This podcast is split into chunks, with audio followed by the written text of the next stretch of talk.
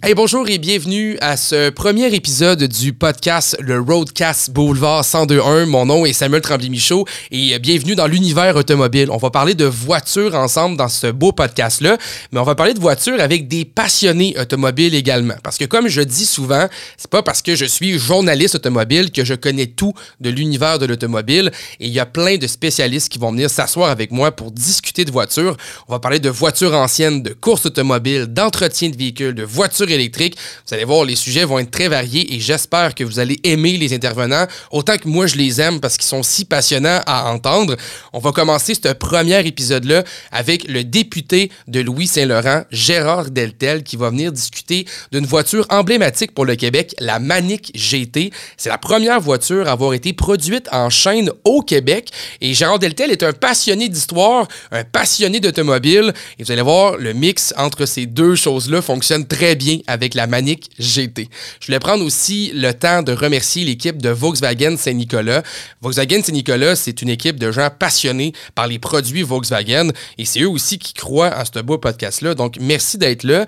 Tu sais, Volkswagen Saint-Nicolas, c'est pas juste des conseillers, c'est aussi un atelier de réparation pour les produits Volkswagen. Ils sont à la fine pointe de la technologie pour faire l'ensemble de l'entretien de votre Volkswagen. On a plusieurs produits à haut de gamme. C'est vraiment des espèces d'outils de calibrage, des outils d'entretien qui sont vraiment à la fine pointe de la technologie et eux les ont, ces produits-là, pour s'occuper de votre produit. Ils sont aussi extrêmement équipés en, inventaire présentement. On a plein de modèles qui sont disponibles. Et si vous êtes à la recherche d'un VUS ou d'une voiture ou d'une. peu importe quel genre de modèle vous faites triper chez Volkswagen, on devrait être capable de mettre la main sur le parfait exemplaire pour vous. Et ça, ben, c'est pas compliqué. Il faut simplement aller voir l'équipe de Volkswagen Saint-Nicolas qui vont s'occuper de vous. Donc, je vous souhaite une très belle écoute avec ce premier podcast-là. J'espère que vous allez aimer ça. Vous allez il y en a plein d'autres qui s'en viennent. Donc, voici le premier podcast avec Gérard Delter. Le Roadcast Boulevard 102 avec Samuel Tremblay-Michaud. Une présentation de Volkswagen Saint-Nicolas, votre concessionnaire de confiance sur la rive sud. Ça clique avec Saint-Nic. Euh, mon prochain invité, je pense que c'est quelqu'un qui va être euh, très intéressant. Déjà là, je, ne mets aucune pression, mais je pense que mon invité va être très intéressant parce que on va parler de restauration de voitures anciennes. Des voitures qui demandent souvent beaucoup de doigté, qui demandent beaucoup d'énergie, beaucoup d'amour pour réussir à faire un beau projet de ces voitures-là. Et bien qu'on peut toujours imaginer la personne spécialiste en mécanique qui repart à zéro, qui refait lui-même l'ensemble de la carrosserie, c'est pas le cas de tous les passionnés de restauration de voitures. Des fois, les gens, ben, on aime les vieilles voitures et on s'entoure de spécialiste pour réussir à arriver à ces fins-là. Et aujourd'hui, ben, je parle avec un propriétaire d'une voiture assez unique, un propriétaire d'une Manic GT. On va vous en parler de long en large de cette voiture-là, mais c'est une voiture importante pour l'histoire automobile canadienne. Et je suis avec Gérard Deltel, député fédéral de Louis-Saint-Laurent, qui est propriétaire de une de ces Manic GT-là. Bonjour, Gérard. Bonjour, merci beaucoup pour l'invitation. C'est un immense plaisir, vraiment. On s'est rencontrés dans un événement mhm. conjoint et on parlait de voiture parce qu'on on faisait un peu de radio ensemble pour une radio étudiante à notre ancienne école secondaire. Le Mont-Saint-Sacrement. Ben exact. On est allés tous les deux à la même école, mais pas dans les mêmes années. non. Et euh, quand, on, on, on, s'est rencontrés, ben, je faisais justement de l'automobile, je parlais, puis tout de suite, j'ai senti la passion de l'auto. Euh, ah Ça a pris deux secondes et vous êtes venu me voir, euh, savoir c'est quoi je faisais, c'est quoi les passions d'auto que j'avais. Et là, on, a mis on s'est mis à jaser. Et là, c'est là que j'ai appris que vous étiez propriétaire d'une Manic GT. Mm-hmm. cette voiture-là qui, au bout de la ligne, je pense que vous allez être meilleur que moi pour la présenter, est littéralement une page d'histoire canadienne. Une belle histoire qui malheureusement finit mal, mais c'est pas parce qu'elle finit mal qu'elle n'est pas belle l'histoire. Et c'est la seule voiture de propriété canadienne à avoir été fabriquée au Canada en série. Alors, c'est sûr qu'il y a toujours des débats par rapport à ça. Qu'est-ce qui est une voiture canadienne? Qu'est-ce qui n'est pas une voiture canadienne? Tout ça.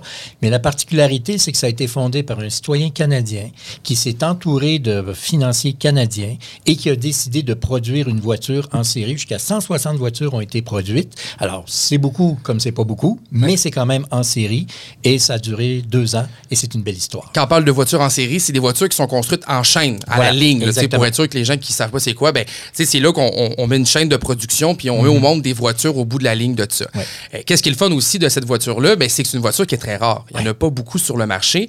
Et justement, le sujet du podcast, c'est parler de restauration de véhicules. Parce mhm. que j'imagine que ça a dû être difficile de trouver une voiture comme ça en parfait état, vu qu'il n'y en a plus beaucoup sur les routes, mhm. qui ont un certain âge aussi, ces voitures-là. J'imagine que ça doit être un bon défi. Ça a été un grand défi, mais ça, ça arrive un peu par hasard. Hein, parce que moi, je suis pour mon passe-temps, c'est de regarder les annonces classées, même Marketplace maintenant, mais mais dans le temps, euh, Auto Hebdo, On ces aime trucs-là, ça là, faire c'est le fun. là, ah oui, ça, ça coûte rien. tu regardes, comme disait la, la mère de mes enfants, tu dis, on n'aura jamais des autos de même, ça coûte bien trop cher. Oui, c'est vrai, mais c'est le fun. Ça passe le temps, puis ça coûte pas cher. C'est de rêver, puis tout ça. Et donc, j'avais toujours cette passion d'automobile. Moi, j'aime les autos depuis que je suis haut de même, comme, comme bien, des, bien des gens, particulièrement les garçons. Et à partir de 14-15 ans, j'ai eu une passion pour les petites voitures sport, les MGB, tout ça. Je rêvais d'avoir une MGB que j'ai eu d'ailleurs à, à 25 ans. Et donc, j'avais cette passion-là des voitures. Voiture anglaise, un tout petit. Oui, là, sur- exactement. vraiment les MGB, les Triumph, les Aston euh, Réputés pour leur conduite, hein. C'était c'était- très amusant derrière le volant. C'est la, la conduite directe sur la route. Là, Ouais. hein. Tant qu'à moi, c'est ça la vraie conduite automobile. C'est quand tu n'as pas de power, power steering. C'est la vraie sensation de la route. Là. Et c'est comme ça que tu la sens. Et euh, c'était la MGB, c'est une très belle voiture quand, quand- quand ça marche, parce que ça ne marche pas tout le temps. Alors, j'avais toujours cet intérêt-là pour les, les voitures, pour les petites voitures. J'ai une formation en histoire, donc j'avais toujours l'intérêt sur l'histoire de la voiture. Et donc, je connaissais, et j'ai- j'aime mon coin de pays, euh, de par mon métier, ça paraît un petit peu. Alors, donc, j'avais, j'avais cette passion-là pour la manique. Je la connaissais, mais j'en avais jamais vu comme telle des, des maniques. Et euh, j'avais entendu parler de ça. J'en voyais parfois à vendre à l'époque, mais comme c'était pas une décapotable, je me disais, ah, à un moment donné, moi, faire ça. Et puis, tout à coup, bon, j'avais, identifié un monsieur qui en avait une. Je suis allé la voir en 2016. C'est première, mon premier contact avec, avec la Manic. Et par la suite, avec M. monsieur Caillé, qui à l'époque habitait à Longueuil, je suis allé la voir. Puis, j'avais- mon premier contact. J'ai aimé ça. Et il y a quatre ans, sur Internet, je découvre une voiture qui était à vendre. À ce moment-là, elle était, elle, à Terrebonne. Alors, je suis allé, je suis allé voir ça. Puis, je l'ai acheté. Coup de cœur. Un mois plus tard, j'en vois une autre qui est à vendre à Ottawa. Cette fois-là, ça tombe bien. Et boum, j'achète la deuxième. Parce qu'elle était correcte, mais c'était pas tout à fait parfait. L'idée aussi, c'est d'avoir peut-être deux voitures du, même modèle pour Oui. avoir des pièces de rechange, être capable d'avoir. Parce qu'il faut comprendre que d'avoir des voitures avec un certain âge comme ça, on peut pas simplement aller dans un magasin de pièces grande surface puis espérer trouver notre pièce de rechange par hasard. Mm. Non, ça prend des ça. fois avoir un- une voiture clone qu'on appelle Ouais. pour réussir à aller chercher des pièces puis, la, puis la réparer. Et, et dit respectueusement, euh, pour cette entreprise-là, pour qui j'ai énormément de respect et que je passe souvent bien du temps, c'est pas chez Canadian, Canadian Tire que tu vas trouver les pièces. Non, exact, c'est ça. Il faut que tu ailles sur Internet et tout ça. D'autant plus que cette voiture-là, ben, c'est une base Renault, euh, mé- mécanique Renault et tout ça. Donc, euh, 85 des pièces mécaniques sont des pièces Renault. C'est 85 de fournisseurs, à part ce que d'autres faisaient, euh, parce que 65 de la voiture est constituée par, euh, par Manic elle-même. Mais les pièces Renault, ben, comme c'est une base de Renault 8, une Renault 8, c'en est fait des centaines de milliers, donc les pièces sont quand même accessibles Internet. Mon, mon maître cylindre est venu d'Allemagne, puis ça a pris trois jours, puis il est arrivé. J'étais très heureux. T'as pas donné, mais c'était- très heureux. Et, ça, ça fait partie du défi puis du plaisir de reconstituer une voiture aussi, c'est de, faire son histoire, mais également de découvrir comment tout ça s'est fait. Alors, c'est un chantier qui est mécanique, mais c'est surtout aussi un chantier de découverte. Et un peu comme on disait, le- le- comme j'aime me plaît à le dire, plus tu en apprends, plus tu te rends compte que tu sais rien. C'est un puissant fond, cette histoire-là. Alors, comme j'ai une formation en histoire, puis je me passionne pour l'histoire de, de mon coin de pays, c'était fantastique de découvrir ce, ce- ce secret trop bien gardé de l'histoire automobile. La seule voiture de propriété canadienne à avoir été produite en série après la Deuxième Guerre. Il faut, faut préciser ça Oui. parce qu'il y a eu des voitures qui ont été faites au Canada entre les deux guerres et tout ça, mais si on veut parler d'une voiture contemporaine, c'est ça. Et n'oublions pas non plus, parce que les gens vont me dire, ouais, mais attends, là, la Bricklin, là, dans les années 70 au Nouveau-Brunswick, il me semble que... Oui, oui, mais Bricklin, c'était un monsieur Bricklin américain, là, qui ne savait même pas c'était où le Nouveau-Brunswick quand il s'est installé ici. là. Alors, c'est deux choses différentes et euh, c'était de propriété américaine et j'ai j'ai rien contre eux autres, là, mais euh, c'était pas de propriété canadienne. Et puis oui, ils en ont fait, mais oui, le Canada a beaucoup contribué, en fait, particulièrement les contribuables du Nouveau-Brunswick qui ont perdu beaucoup d'argent là-dedans. Et dans le cas de la Manique, ben, c'était des, bailleurs de, fonds canadiens qui étaient sur place. Et ça s'est fait chez nous, ici, au Québec. Alors, il y en a qui vont dire, ben là, c'est une voiture uniquement canadienne, une voiture québécoise. On rentrera pas là-dedans. mais l'un n'empêche pas l'autre, les amis. Oui, c'est la voiture québécoise, la seule voiture québécoise, mais ça tombe bien, ça donne que ça s'est pas fait ailleurs. Alors, c'est la seule voiture canadienne aussi. Exact. Donc, elle a comme un double titre parce qu'effectivement, euh, le projet est parti d'un petit garage à Longueuil. là. Donc, c'est- Voilà. c'est c'est parti au Québec, cette belle manique-là.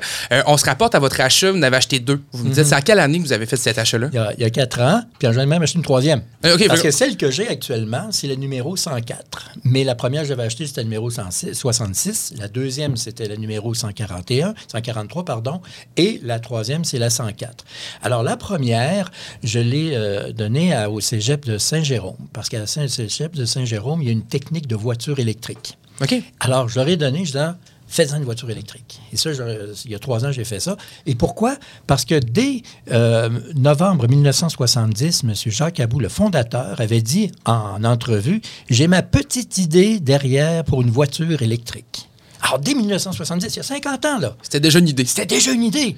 Aujourd'hui, on ne parle que de ça, mais il y a 50 ans, je veux dire, on ne parlait même pas de carte de golf en, éle- en électrique. Là. Si on revient lui, sur- Il voyait l'histoire, il voyait déjà ça. Si on revient sur ce qu'on disait tu sais, par rapport aux petites voitures, tantôt on disait c'est le fun de conduire des voitures qui n'ont pas de power steering, Ouais. quelque chose d'un peu plus brusque. Les voitures électriques sont très, très, très, tu sais, généralement, sont édulcorées, je pourrais dire, là, Mhm. sont très douces. On s'entend, là, c'est quelque chose qui, qui est beaucoup plus épuré. La conduite est vraiment assistée. C'était-tu l'idée de se dire on fait une Manic GT électrique, mais qu'on essaie de garder cette essence-là de voiture encore plus le fun à conduire? Parce qu'en 1970, je ne suis pas sûr que ça a été très épuré puis très moelleux dans la conception de voiture. C'était. euh, Mais là, aujourd'hui, avec roule. le don qu'on a fait là, au cégep de Saint-Jérôme, le but, c'était-tu d'avoir justement une espèce fait- de mix euh, En entre. fait, l'objectif que, que- que j'ai eu quand je, quand je leur ai donné ça il y a, il y a trois ans, c'est de dire regardez, euh, vous faites des, des- vous appre- les gens qui apprennent à être mécaniciens de voitures électriques. Tant qu'à faire un projet, autant faire un projet sur une voiture qui a, toutes les racines du Québec. Et donc, allons-y avec ça. Alors, je, je les laisse aller avec ça, parce d'aucune façon, je mettrai de la, mettrai de la pression. Mais c'est sûr que, bon, celle-là, celle-là a été donnée. L'autre, la 143, je l'ai vendue à celui qui a été mon mécanicien de moteur, un, homme de, la région de Montréal, euh, qui est un mécanicien euh, français d'origine et qui connaît très bien ça. Puis d'ailleurs, c'est ça qui est fin quand on fait la reconstitution d'une voiture, c'est qu'il y a comme un réseau qui se crée de passionnés. Des contacts Et des contacts qu'on l'on fait. C'est ça. On, on Et- rencontre toujours quelqu'un qui est un peu plus quali que nous dans un des sujets précis. C'est pour ça que je fais ce podcast-là d'ailleurs, parce que tu sais, des fois, on s'identifie comme étant la personne de voiture, mais c'est là que c'est quand on rencontre un mécanicien Ah, ben oui. à Montréal spécialisé dans les Renault, je suppose, il devait être Ah, un, euh, un bon mécanicien. C'est un mécanicien qui travaille chez Mercedes. Alors, évidemment, il connaît ça, il aime ça, il en mange lui, incroyablement, puis il connaît tout par cœur sur les, sur les moteurs. C'est là qu'on voit qu'on Remarquez- connaît pas grand-chose, finalement. Et, et c'est ça l'histoire. C'est ça qui a de plaisir quand on embarque dans un projet comme ça, c'est qu'on pense connaître ça. Quand j'ai vu la 66 au début, waouh, c'est extraordinaire. Peux te dire une chose, aujourd'hui, je la jette pas en tout. là. Non. Euh, oublie ça, là. Mais parce que tu là, je suis capable quasiment, les yeux fermés, de te dire eh, où, la, eh, où la vis qui permet d'ajuster telle chose? J'exagère un petit brin. Parce que euh, c'est un travail d'équipe qui s'est fait quand j'ai décidé de. quand j'ai trouvé la 104. Alors là, c'est la 104 que- avec laquelle je roule actuellement. C'est une voiture que j'ai trouvée encore sur Internet. hein. Je ne sais pas comment on faisait dans le temps. là. Oui, Auto Hebdo faisait la job, là, Ouais. mais la vraie game, elle se passe avec Internet maintenant. C'est tellement le fun parce qu'on peut même aller dans les groupes Facebook, aller rencontrer des gens qui sont spécialisés dans le modèle qu'on aime de voiture. Voilà. tu sais. Je suppose que ça, ça a dû vous aider dans votre Oui. processus. Oui, le premier contact se fait là, puis tu parles à l'un qui parle à l'autre, qui parle à l'un qui parle à l'autre, puis tout le monde finit par se connaître, puis tout le monde finit par se jaser. Il y a un jeune homme de Granby, un jeune père de famille qui est un passionné extraordinaire. Pourquoi Granby? Parce que c'est là que la voiture a été construite. Euh, la mienne a été construite là. Ça a d'abord commencé, comme vous le dites, dans un petit garage à Longueuil, après ça, dans une usine désaffectée de Terrebonne. Et en 1970, 1er janvier, ils ont ouvert, en 71, pardon, 1er janvier de 71, ils ont ouvert une usine flambant neuve euh, sur la rue Coé à, Granby. Et un, un jeune père de famille qui est là, qui est passionné par la voiture, qui lui aussi travaille avec son père sur la reconstitution d'une voiture, euh, a été un, homme de très grand, très grand recours dans, dans- dans dans dans mon épopée de la manique parce qu'il connaissait plein de gens et, et on, tra- et finit par tous se connaître et tous s'entraider, tous s'entraider. Et vous savez, quand on s'engage dans la reconstitution d'une voiture, si on se tape la tête sur le mur parce qu'on vient d'acheter une pièce de 100 pièces qui ne sert pas, là, on ferait mieux de pas faire ça parce qu'on n'aura plus de mur ou plus de tête, hein, l'une là ou l'autre. Alors, c'est- et, et on s'échange des pièces souvent, puis quand on est capable de, de- de s'entraider, c'est un réseau extraordinaire et c'est ça qui est sympathique. Mais- parce que c'est la passion qui nous guide et non pas l'instinct du profit ou quoi que ce soit. dans un processus comme ça, puis c'est pour ça que je voulais revenir sur le- les dates de l'achat des, Oui. des trois voitures. On parle de ça fait à peu près 3-4 ans, c'est ça qu'on Mhm, a dit. Euh, que- le processus du moment où est-ce que vous avez trouvé la 104, parce Ouais. que là, je comprends que la 104, c'est celle qu'on a gardée finalement. C'est ça. L'autre, la 141, est devenue le clone de pièces. je- En fait, c'est, euh, la 143, c'est maintenant 143. Mon, le- mon mécanicien de, de- de la région de Montréal qui travaille entre autres chez Mercedes qui est en train d'en faire une bombe. OK. Et littéralement. là, oh, po, po, po, lui, euh, moi, je, moi je, je- je la reconstitue là, à la, à la vis près. Là. Lui, il en fait un char. Moi, non, mais, wow, watch out, dude, là, ça va être quelque chose à voir. Un char de course. Un genre de. Et c'est parfait comme ça. Et Ah c'est oui. très bien ainsi. Il n'y a pas de bonne ou de mauvaise passion sur le Non, non, mais à- à- surtout c'est pas. ça. C'est ça, c'est ça la beauté du milieu, c'est d'avoir un respect pour tous les styles de reconstitution qu'on peut faire. Voilà. Et il y en a qui vont, vont acheter une voiture qui est reconstituée fa- de façon magnifique et qui la mettent dans un musée puis qui ramasse de la poussière. Parfait. Excellent. Moi, je préfère rouler avec. Puis l'avoir aussi la, la- la plus proche de l'origine, je pense, c'est ça. c'est ce que j'essaye de faire. Ouais. Alors, c'est ce qu'on a réussi à- quand j'essaye. C'est nous avons fait. Parce Ben, que le nous, il est large en tabarouette. C'est un peu ça, c'est le délai que je voulais voir que ça a pris, Oui. tu sais, faire ce processus-là, parce que, tu sais, on parle, ça fait 3-4 ans qu'on a le véhicule. Euh, je sais que vous le roulez, là, tu sais, on a vu des photos de vous, je vous ai vu aussi dans, des, des- dans les événements de voitures classiques. Donc, on sait que ce véhicule-là fonctionne. Quand vous l'avez acheté, la 104, est-ce qu'elle était fonctionnelle ou est-ce que vous avez dû repartir d'une base à- de zéro à complet puis la remettre complètement en forme? Alors, c'est une belle histoire. De toute façon, toutes les histoires sont belles dans le monde de l'automobile, particulièrement celle-là, bien sûr. Alors, c'est un professeur euh, de, de Mont-Laurier qui avait acheté cette voiture-là en 1971. OK, il, Et fait que lui, il l'a acheté quand il l'usine neuve. quand l'usine, exactement. euh, quand l'usine neuve de production à. Granby en commençant à Il sortir. avait là. passé par le concessionnaire Renault à Mont-Laurier pour obtenir la Manic qui lui a été livrée le 22 mars 1971. Donc, le 22 mars 1971, il acquiert la Manic, euh, la Manic GT numéro 104. Il roulait avec, avec pendant 4-5 ans. Quand même. Il l'avait, comme c'était un professeur à l'école où il enseignait, il avait une technique de, de peinture automobile. Donc, à la quatrième année, je crois, il l'a offert à ses élèves pour que les élèves après fassent. Donc, ils l'ont repeint au com- complet. Il y avait même un toit en vinyle par-dessus. C'est ce qu'il m'a dit. Le vinyle n'existait plus. Là. Mais bon. Puis après ça, en 77, 78, il l'a mis de côté, puis ça n'en est plus jamais servi. Il l'a mis en vente, et c'est comme ça que j'ai pu la, la découvrir sur Internet. Et euh, mon laurier, ben, c'est pas nécessairement sur le chemin, mais c'est pas tellement loin d'Ottawa, fait que ça me permettait de, de pouvoir Ouais. y aller. Et puis, euh, ben, moi, je, je me la suis procuré. Alors, ce qui était fin avec cette voiture-là, c'est qu'elle était, dans, comme on dit, dans, dans un seul pain, là, hein, dans son jus, mais dans un seul pain. Donc, tous les morceaux étaient là. Maintenant, Mais là, elle n'a pas roulé pendant plusieurs années, c'est ça, je voilà, comprends. Là. Et voilà. Alors, je l'ai quand même acheté. Euh, ce que la seule chose que je n'ai pas faite, puis je, je suis content de ne pas l'avoir fait parce que si j'avais fait, je ne suis pas sûr que je l'aurais acheté. Je n'avais pas regardé en dessous. Alors, tout, tout le monde va dire, tu d'un crétin. Oui. Tu achètes un char sans regarder en dessous, un char de 50 ans. Bravo, champion. Mais heureusement que je ne l'ai pas vu. Parce que si je l'avais vu, je ne suis pas sûr que je l'aurais acheté. Non, parce. Oui, parce que c'est ça. Habituellement, c'est un bon vieux truc en quand- mécanique. Quand, on l'a monté sur le lift, puis on a regardé en dessous, là, to, to. Et là, attention, c'est pas fin. là. C'est pas- L'histoire là, là. Parce qu'en effet, parce que malheureusement, le, dans ces voitures, les voitures dans ces années-là, faites en métal, puis tout ça, le oui. fer, euh, c'était une manufacture à rouille. OK? Oui. Puis particulièrement les maniques, parce que s'il y a quelqu'un qui vous dit voici une manique flan- voici qui n'a jamais été rouillée, puis tout ça, vous avez devant vous un menteur, c'est impossible parce qu'elles sont toutes, elles ont toutes passé dans le blender. Bon. Alors, on, on voit ça, on constate ça, donc c'est beau. On dézippe la voiture, c'est-à-dire on enlève la carrosserie qui est en fibre de verre. Donc ça, ça rouille pas pantoute. Non. Du châssis.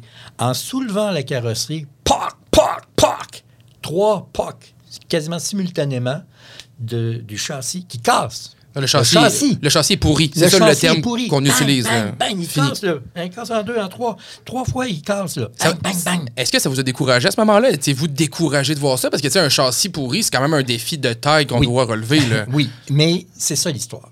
C'est que quand tu t'engages dans ça, il faut que tu acceptes les imprévus. Si ça va bien, c'est suspect.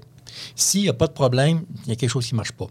Et tu t'es fait avoir. Parce que ça fait partie du plaisir.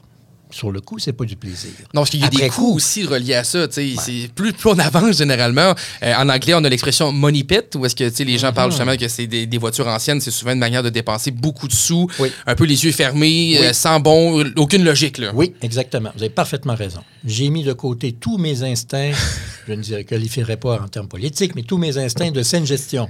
Parce que c'est tout, sau- tout sauf ça. C'est le passion qui embarque par-dessus le Et rationnel. Voilà, parce qu'il n'y a strictement rien de rationnel, ce n'est que passionnel.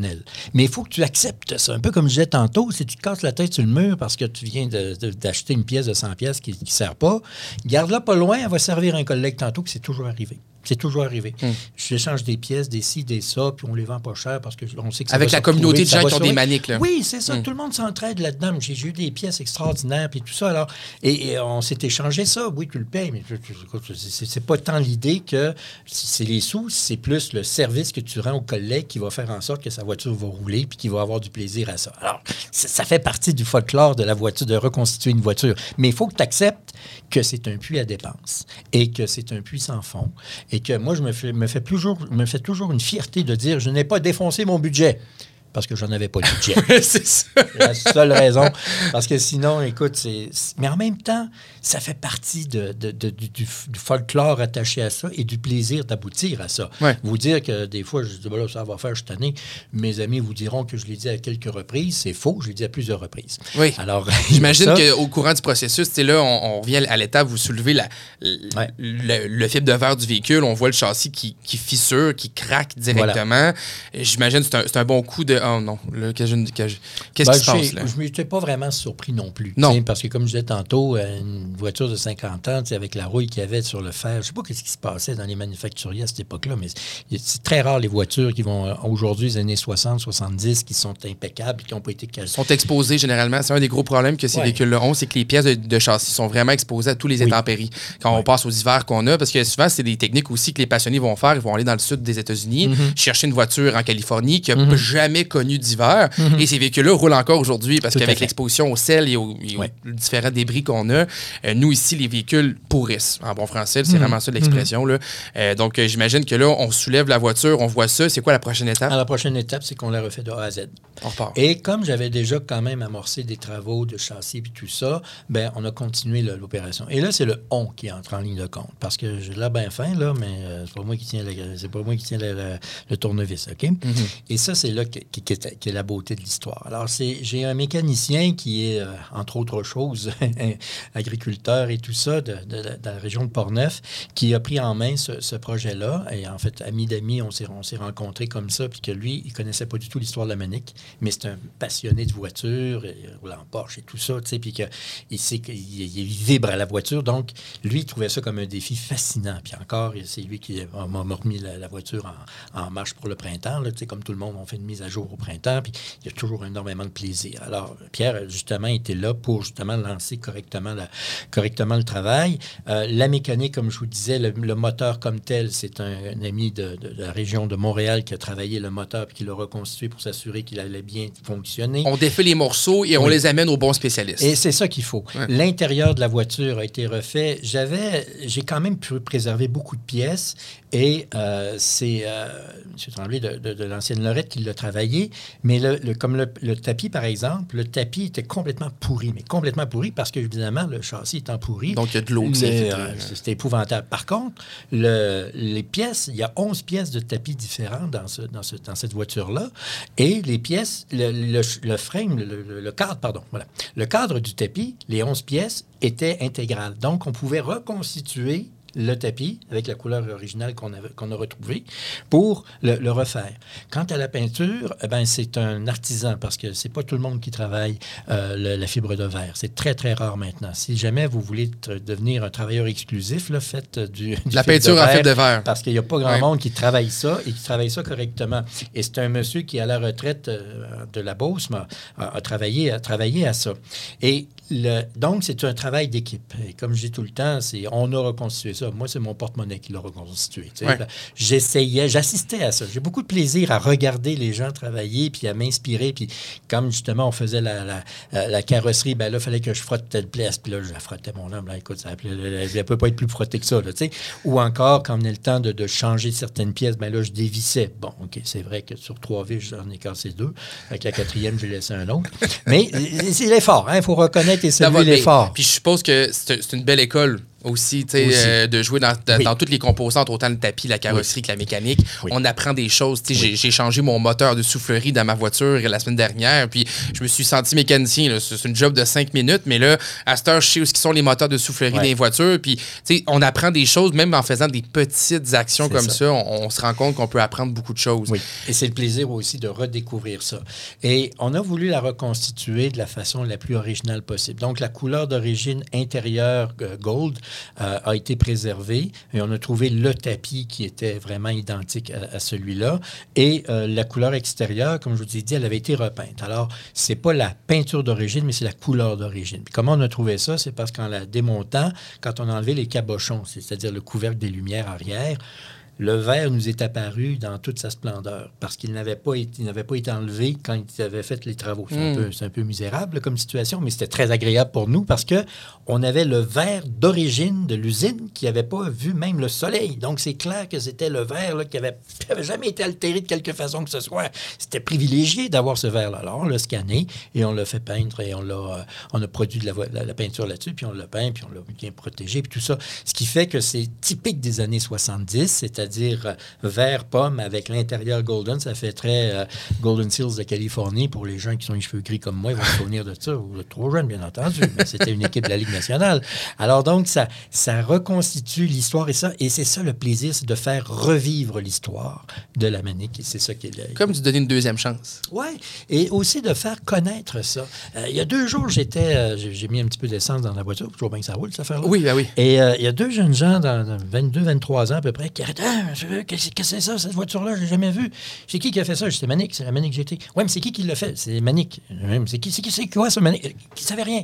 C'est parfait. Constructeur Et québécois, voilà, exactement. Ils ouais. capotaient, là, les jeunes étaient là. Puis c'est des jeunes, des jeunes entrepreneurs qui ont une entreprise ici dans la région de Québec euh, de, de, euh, de- d'esthétique automobile. Alors, c'est intéressant. Puis là, tu voyais les yeux grands de même, mon homme. Alors, peu de gens connaissent l'histoire, mais dès qu'on commence à raconter l'épopée de la manique, boum, t'as les yeux grands Ça comme devient ça. super intéressant. il y a comme une espèce de, moi j'appelle le, le réseau souterrain des amateurs de manique.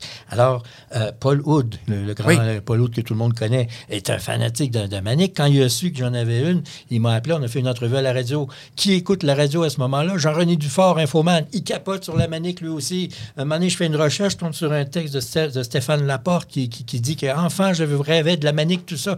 T'as comme un réseau souterrain de gens qui connaissent la J'appelle l'autre fois l'avocat Guy Bertrand. Le, le grand avocat de Québec, tout le monde connaît. Je dis, Maître Bertrand, comment ça va? Content de te voir, Gérard. Ça fait longtemps qu'on ne s'est pas parlé. Oui, je vais vous parler de quelque chose. De quoi? De la manique. Quoi? Oui, vous avez déjà été propriétaire de manique, vous? Comment ça, tu sais ça? Ben, c'est quelqu'un qui me l'a dit. que ça... Oui, c'est vrai, que t'as une manique, ça se peut pas. Puis là, bang, bang, Le bang, réseau là, monte la voiture. ouais. C'est ça, là, tu sais. Dit, moi, j'ai acheté la manique pour faire l'indépendance du Québec.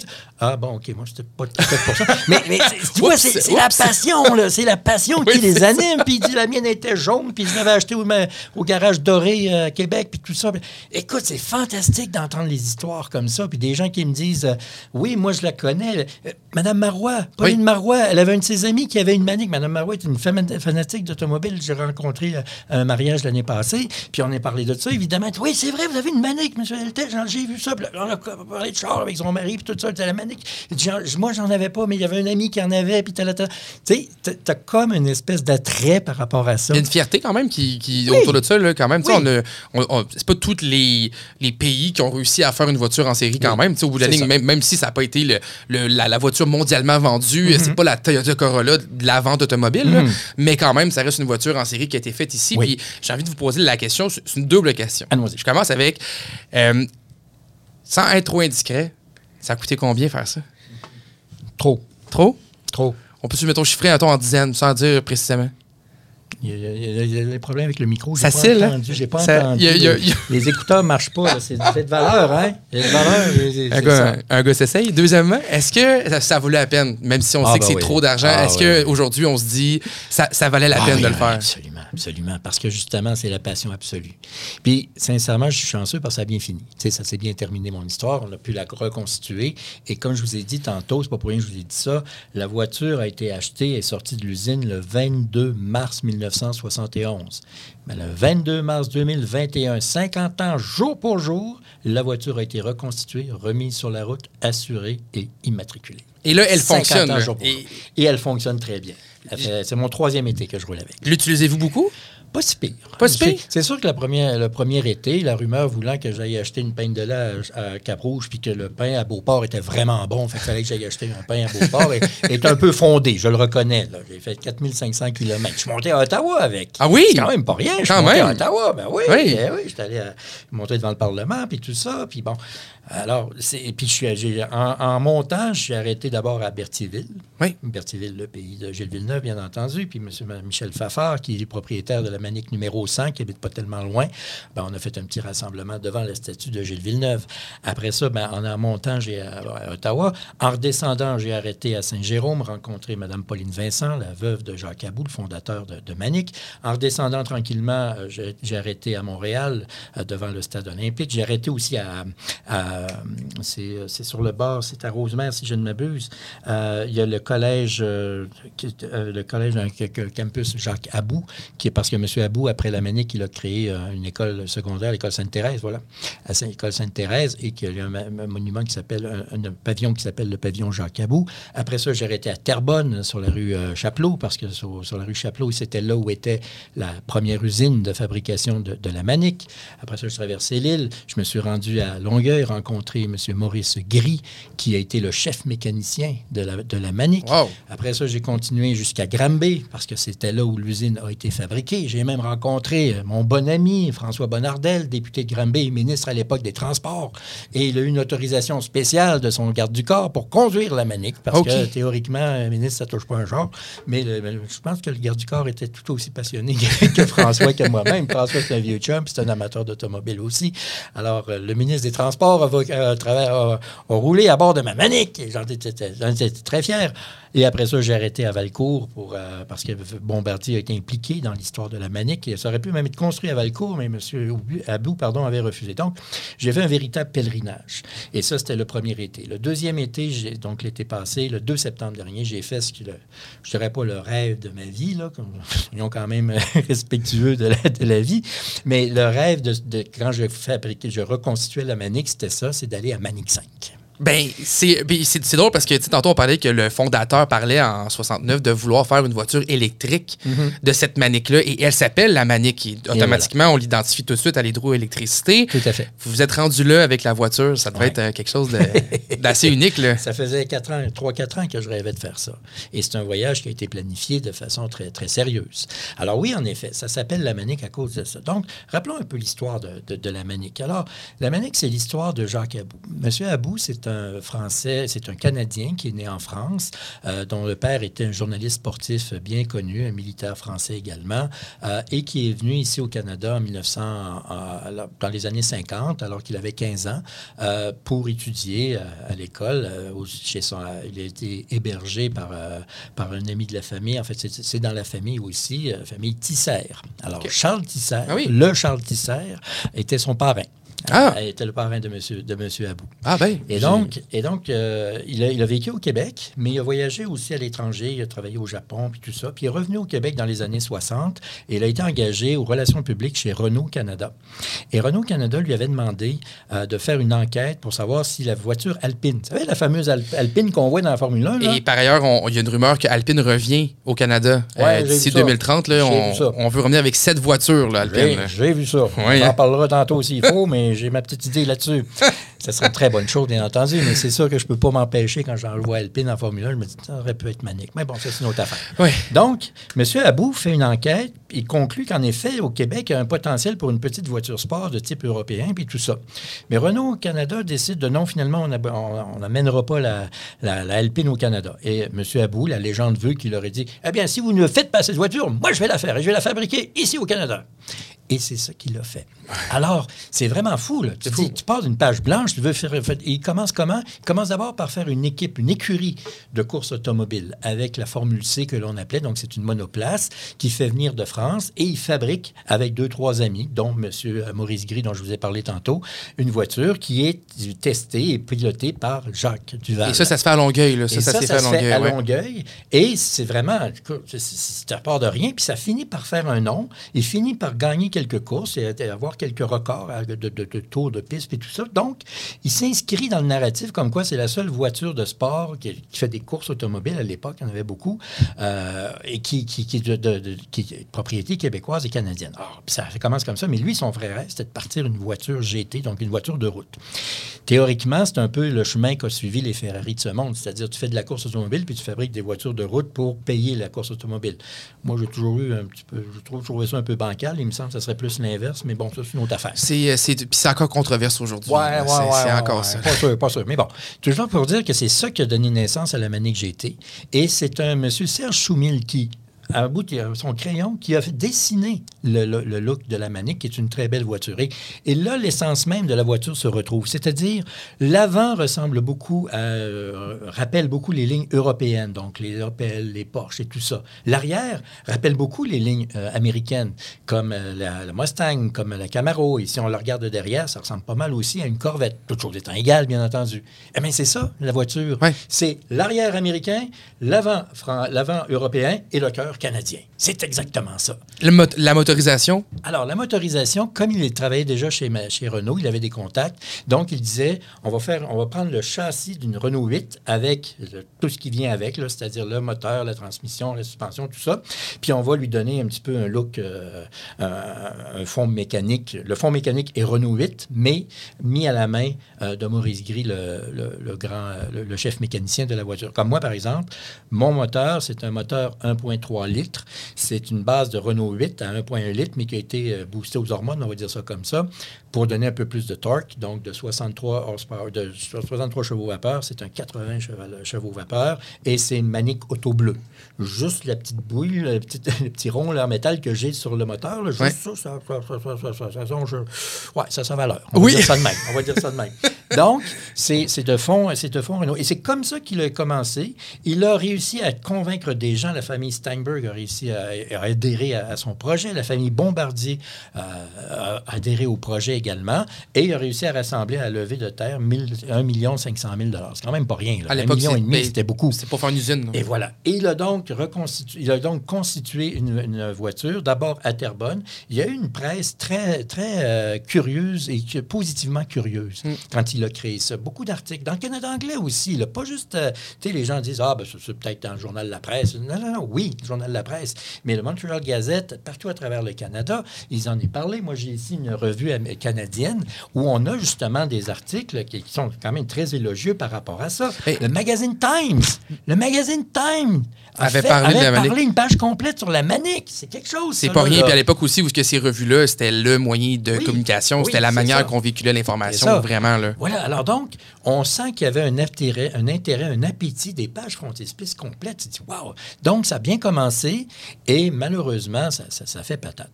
Maintenant, euh, pourquoi? Parce qu'il y avait des problèmes d'approvisionnement. Maintenant, pourquoi ça s'appelle Manic? Parce que justement, dans les années 60, c'était la grande fierté nationale au Québec, la construction de Manic 5. Rappelons que c'est en 1958 que le gouvernement du Québec avait donné le feu vert pour créer les grands projets hydroélectriques euh, de, Manicou- de Manicouagan et de la rivière Outarde. Et Manic 5 était le plus grand projet qu'on ait jamais connu. En termes de, l'imaginaire québécois, il n'y a rien de plus puissant que Manic 5, particulièrement dans ces, dans ces années-là. Et donc, la fierté qu'on avait de bâtir des choses que personne au monde n'était capable de bâtir avec autant de force et de puissance, eh bien, on voulait le transmettre dans l'automobile. Et c'est exactement cet esprit-là qui animait les gens de la Manic. C'était de faire un grand projet, mais dans l'univers automobile. dans l'univers automobile et l'inspiration venait de Manic. Et donc, euh, ça- ça- ça- c'était vraiment bien parti et vraiment bien commencé. Et donc, pour moi, quand, j'ai- quand, quand je pensais à cons- reconstituer ça, c'était de retourner là-bas. Parce que jamais, mettons dit, peut-être qu'un cas, un cas qu'on ne connaît pas, si c'est que des gens qui nous écoutent qui le savent, faites-moi signe, tant mieux. Mais c'était la, jamais une Manic qui était montée à la Manic. Et moi, je me disais tout le temps, il faudrait que je le fasse. Alors, euh, il y a deux ans, je voulais le faire, mais il y a eu ce qu'on appelle une campagne électorale. Fait que j'ai été un petit peu occupé à, d'autres fins. J'imagine. voilà. J'imagine. Et l'année passée, ben, ça s'est bien présenté. Et c'est pour ça que je suis monté tranquillement. J'ai évité Parce que là, on a montagnes. 83 chevaux euh, dans ouais. une petite Oui. voiture euh, qui, qui n'a pas la suspension confortable qu'on a Je aujourd'hui. le confirme. Qui n'a pas non plus les sièges de confort Je qu'on peut avoir aujourd'hui. C'est une route de combien de kilomètres? Alors, c'était aller-retour 1400 km. C'est pas évident. Non, c'est pas évident. Puis moi, je roule à, je suis pas un gars qui va vite la vie de toute façon, mais tu sais, je roule à 90, 100 km heure parce que à, à 100 km heure, c'est 3900 tours minute. 3900 tours minute, C'est il y a le moteur en- dans, dans- les oreilles parce que c'est un moteur arrière. Euh, tu l'entends solide, là. Ouais. Puis, euh, donc, On peut pas perdre de la couffaine. On peut pas faire de la, de la non, non, couffaine à la fin non, de ça. là. Faites toujours bien attention. Oui, Donc, oui. j'ai réussi à monter, puis je suis passé par la rive sud euh, jusqu'à Après ça, j'ai pris le traversier, arrêté à Bécomo, tout ça. Puis j'ai fait vraiment euh, Manic 1, Manic 2, Manic 3, Manic 5. Quelqu'un va dire, tu n'as pas arrêté à Manic 4. Non, parce que ça n'existe pas. Parce que quand ils ont fait les calculs au début, c'était trompé. Fait que, puis ils ont maximisé les autres. Donc, c'est pour ça qu'il y a Manic 5. Et ça c'est sincèrement, j'ai été très attentif au- au- à la voiture et ça s'est bien passé. Le gag là-dedans, c'est qu'une semaine avant, j'appelle, euh, parce que c'est- c'est c'est 212 km entre Bécomo et, le, et Manic 5. Est-ce que je vais avoir assez d'essence? Oui, ça, c'est correct parce qu'il y a une station d'essence en plein milieu. Il y a trois téléphones satellites ou en fait téléphones de terre. Fait que c'est pas, pas satellite, pardon, mais des téléphones terrestres. Donc, euh, quand tu rentres là-dedans, tu n'as pas d'Internet, tu n'as rien. Trois. Alors, je connaissais par cœur le chemin parce que je l'avais beaucoup étudié. Tu sais, 417 virages. J'ai jamais autant regardé les panneaux indicateurs. Tu sais, un virage où c'était marqué 45 km/h, OK, ça, c'est un vrai virage. Virage à 65 km/h, pas super. Ben, capable tu sais, c'est une voiture faire. de sport quand même un peu. Oui, c'est ça. On va dire ça de même. Mais écoute, là, quand je suis monté, là, j'étais de même, mon homme. là, OK, là, les yeux, là, puis tout concentré sur la route, puis tout ça. Au, au retour, c'était correct. J'avais le gros sourire. Mais ce qui est fin, c'est que j'avais appelé. Tu as, euh, une compagnie qui t'appelle pour euh, si jamais tu as un problème, puis tu as une seule remorqueuse, puis tout ça. Alors, trois, quatre jours avant que je m'y rende là, donc je suis parti là le di- lundi, je les ai appelés, je pense, le vendredi. J'ai dit bonjour, bon, c'est pour vous dire que je, je monte avec une voiture spéciale, tout ça, puis c'est une vieille petite voiture, euh, 50 ans, puis tout ça, puis je vais faire. J'ai dit oui. Bon, c'est juste savoir que pour vous le dire. Mais monsieur, c'est la première fois que quelqu'un nous appelle avant qu'il y ait un problème. Je voulais être sûr que tu sais, c'est- vous ne tombiez pas des nues si à un moment donné, je vous appelle à, deux- à 4 heures l'après-midi, puis hey, venez me chercher ma Juste au cas, là, juste ça, pour vous le dire. une joke, là, c'est tu ça, sais, c'est vrai. Je, prends un bon risque, là. C'est ça. ouais, Mais ça a été super bien. Puis les gens d'Hydro-Québec, euh, je les avais informés, m'ont bien accueilli. Puis ça a été fort, euh, fort agréable. C'est le 2, euh, 2 septembre dernier. Alors, la manique à la manique, j'en suis bien content. Ben, félicitations pour ce bel exploit-là. On sait que c'est beaucoup de sous aussi de rénover une voiture comme ça. Mhm. Euh, maintenant, la manique, elle est là. le projet est fait. Souvent, les amateurs de voitures ont de la misère à se séparer de leur premier projet comme ça, mais regardent des fois pour aller plus loin, en faire d'autres, essayer d'autres choses, pousser peut-être leur connaissance. Y a-tu un projet quelque part euh, en bas? Ah, c'est sûr, c'est sûr. Mon, mon projet un peu fantasmique, c'est de faire ce que M. Abou n'a pas pu faire, c'est-à-dire de créer la voiture électrique de, me- de- de- que lui voulait faire. Alors, théoriquement, ça peut se faire. C'est-à-dire que tu prends, tu vois, il y a une quinzaine de voitures qui roulent à peu près dans le... C'est en effet de 160. Il y a- Environ une quinzaine. Il, en- il en reste 15 là, une quinzaine présentement. à peu près, que moi j'ai identifié, que les, que les amis ont et nous avons identifié. C'est pas beaucoup quand on y pense 15 voitures Non, récentes. Il y a quand même une belle pièce de valeur sur celle-là. En plus que la vôtre, elle est fonctionnelle. Euh, Mais sur la valeur, vous savez, c'est toujours le, le prix, si on veut parler vraiment de façon mercantile de, de ce dossier-là, puis ça vaut la peine de le faire, parce que d'aucuns vont, vont s'y intéresser. Et plus il y en a, mieux c'est. Parce que c'est ça le problème. C'est que euh, c'est- pas mercantile, dans le sens où tu peux pas faire de l'argent avec ça. Pourquoi? Parce que c'est le potentiel de gens qui veulent l'acheter. C'est ça qui crée la valeur. Ouais. Alors, moi, j'ai une de mes amis, une Ferrari 308 GTS. Tu auras compris que Très partout à travers la planète entière que tu as des acheteurs. La Manique, là, c'est bien beau, là. Mais passer la colle puis la rivière des Outaouais, il n'y a pas grand monde qui savent c'est quoi, là. Alors, tu réduis ton monde. Alors, oui, c'est sûr que, tu sais, mais je suis pas sûr qu'à Dubaï, il va y avoir bien du monde pour acheter une Manique. Par contre, pour acheter une GTS euh, 308, ben, t'entends-tu? Alors, ça, c'est une question de perspective. Cela dit, si tu fais ça pour faire de l'argent, tu n'es pas à la bonne place. OK? Fais autre chose dans la vie, là.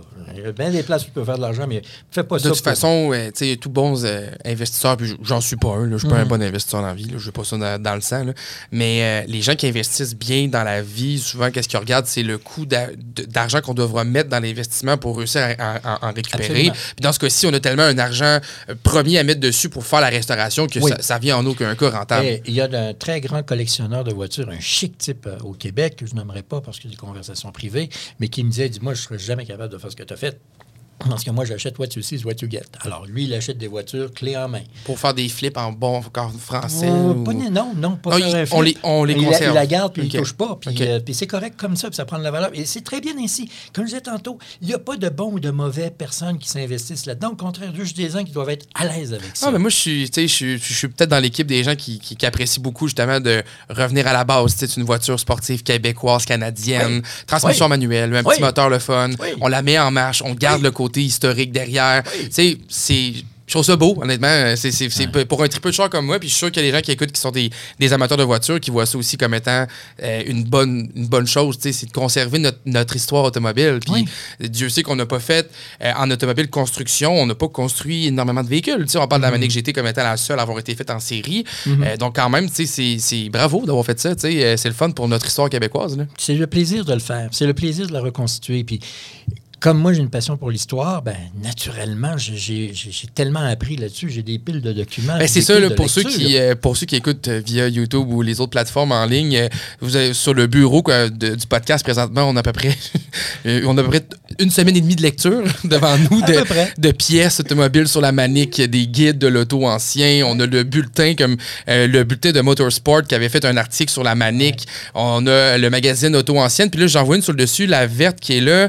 Euh, Est-ce Ah, que c'est- la mienne. c'est ça, la là, vôtre, c'est ça, hein? c'est ça je pensais. Là. Donc, euh, on, on voit le- votre La- voiture. et la, fameux- la fameuse photo qui, qui m'a- envahi l'esprit pendant toute l'étape, euh, toute l'épopée de reconstruire la voiture, c'est-à-dire la manique à la manique. Il faisait beau, faisait pas chaud, faisait pas froid, c'était juste parfait. Et euh, c'était après la période touristique, mais il y avait quand même des gens. Puis écoute, c'était non-stop. Elle est magnifique. Vraiment, là, ça devait être un, un méchant trip. Euh, le, donc là, le projet, tantôt, on parlait de Ouais. l'idée d'y aller vers le modèle Oui. électrique un petit peu. J'ai ce projet-là, mais vous savez, euh, c'est pas donné. Et je fais pas une critique sur la, la Société d'assurance auto du Québec d'aucune façon, c'est peut-être mieux que ce soit ainsi, mais c'est très difficile, Hmm. euh, toutes les démarches pour officialiser une voiture, euh, faire un flip d'une voiture euh, régulière en une voiture automobile, une, une voiture électrique, donc le rétrofit qu'on appelle.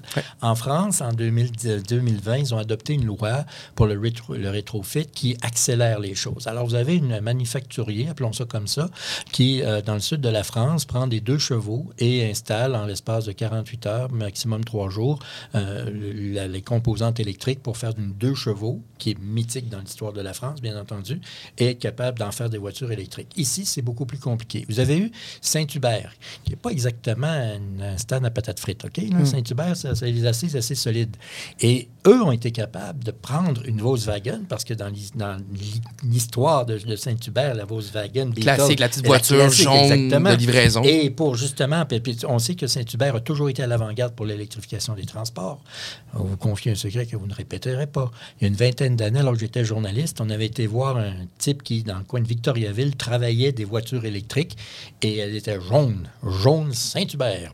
Voilà. Et, euh, alors, tu vois, déjà, il y a 20 ans, Saint-Hubert avait cette sensibilité-là. Eux autres, ben, mille tonnerres, ça n'a pas été gratuit, leur patente. là. Non. Et euh, ils peuvent. bon, ce qu'on me dit, c'est qu'ils roulent uniquement sur permission spéciale parce qu'il y, a- il y a des enjeux qui sont rattachés à ça de sécurité. Et je comprends, je respecte ça. Mais c'est sûr que moi, de pouvoir enlever toute la mécanique, de prendre une voiture, parce qu'il y en a une vingtaine actuellement qui sont en, en carcasse, appelons ça comme ça, qui sont des projets, en prendre une, enlever tous les éléments mécaniques de base et en faire, euh, mettre tous des éléments électriques, pour un gars qui, comme moi, connaît pas ça, il me semble que c'est facile. Mais justement, je connais pas ça parce que c'est très compliqué à Oui, faire. c'est ça. Il y a deux entreprises au Québec qui le font. Euh, Simon Drey à Trois-Rivières, VE Électrique à Montréal, des gens de très grande qualité qui sont essentiels dans l'écosystème des voitures électriques. Et c'est des gens pour qui j'ai énormément de respect. J'ai pris contact avec eux, puis ils me disent attention, c'est- toute une histoire, ça. Là, là. Il y a des gens de jouer dans le film. là, je suis bien fin, là, mais tu sais, euh, c'est correct. là. Une fois, c'est correct. Là. ben, peut-être que des gens qui nous écoutent aujourd'hui seraient tentés de dire mais voilà un projet stimulant et intéressant, puis on va investir. Et voilà. Alors, moi, je peux investir toutes les paroles qu'il faut. hein. D'autres peuvent investir un peu de leur denier. Mais bon, tout ça pour dire que moi, je pense que oui, en effet, ça serait fantastique de recréer une voiture électrique manique. Prendre Ben, une manique, faire un rétrofit, puis en mettre un moteur électrique. ça serait- monter à manique 5 en manique. Wow! Ça serait de réaliser le projet de base de cette voiture-là. Ben, euh, Monsieur Deltel, merci beaucoup pour votre temps avec ce podcast-là. Je suis certain qu'il y a des gens qui ont des projets de restauration qui nous écoutent présentement ou des gens qui ont juste eu l'idée d'un jour avoir une voiture restaurée ou de faire un projet comme ça, qui là doivent avoir les jambes qui shake tellement que ça leur tente. Donc, euh, merci beaucoup pour votre temps. Je répète, Gérard Deltel, député de Louis-Saint-Laurent euh, au fédéral. Merci d'avoir été avec nous. Puis félicitations pour votre beau projet de la Manique GT. C'est vraiment une belle page d'histoire canadienne automobile qui est conservée. Merci de m'avoir permis de partager cette passion extraordinaire sur notre histoire. Déjà à la ligne d'arrivée. T'en as pas eu assez? Dirige-toi sur l'application le blvd.fm, Spotify, Apple Podcast et YouTube pour plus de contenu de podcast de Boulevard 1021. Le Roadcast Boulevard 102.1 vous a été présenté par Volkswagen Saint-Nicolas, votre concessionnaire de confiance sur la rive sud. Ça clique avec Saint-Nic.